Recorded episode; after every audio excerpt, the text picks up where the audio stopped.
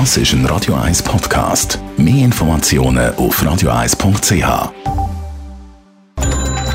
Netto. Das Radio 1 Wirtschaftsmagazin für Konsumentinnen und Konsumenten wird Ihnen präsentiert von Blaser Greinicher. Wir beraten und unterstützen Sie bei der Bewertung und dem Verkauf von Ihrer Liegenschaft blasergreinicher.ch Hannes Dickelmann. Der Schweizer Reisedetailhändler Dufri und der italienische Raststättenbetreiber Autogrill wollen fusionieren. Man hat eine entsprechende Vereinbarung unterschrieben, teilen die beiden Unternehmen mit.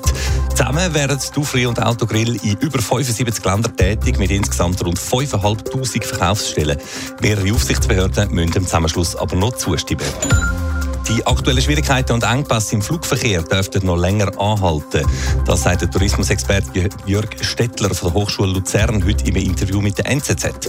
Der Sommer werde schlimm, so Jörg Stettler wörtlich, aber auch längerfristig müssen sich Flugreisende noch auf längere Wartezeiten einstellen, weil der Personalmangel werde anhalten.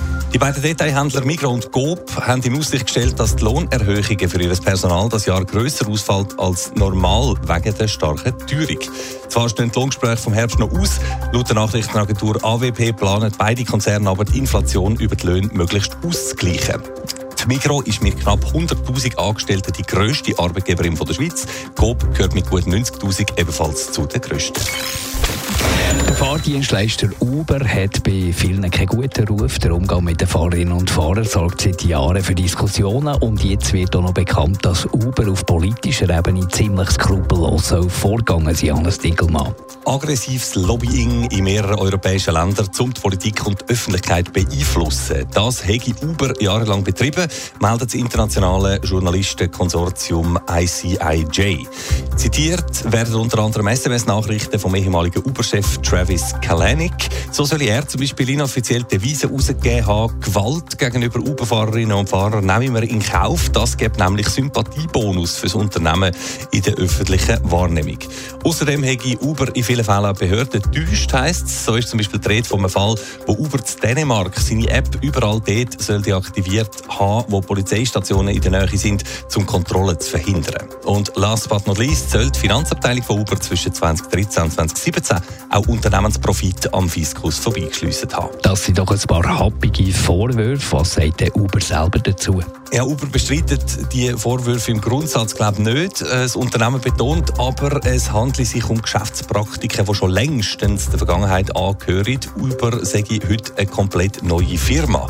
Tatsächlich hat der erwähnte Firmengründer Travis Kalanick im 2017 als CEO von Uber müssen zurücktreten auf Druck von Investoren. Wie sich die Recherche aber nur auf den Zeitraum 2013 bis 2017 beziehen, ist nicht ganz klar, was nachher allenfalls noch weitergelaufen ist. Sicher ist hingegen, dass Uber heute auch da in der Schweiz einen ziemlich rauchen Wind entgegenweht. So hat das Bundesgericht ja vor einem Monat bestätigt, dass Uber seine Fahrerinnen und Fahrer als Angestellte muss behandeln muss. Das Unternehmen könnte darum noch Sozialversicherungsabgaben von Dutzenden Millionen Franken schuldig sein. Netto, das Radio 1 Wirtschaftsmagazin für Konsumentinnen und Konsumenten.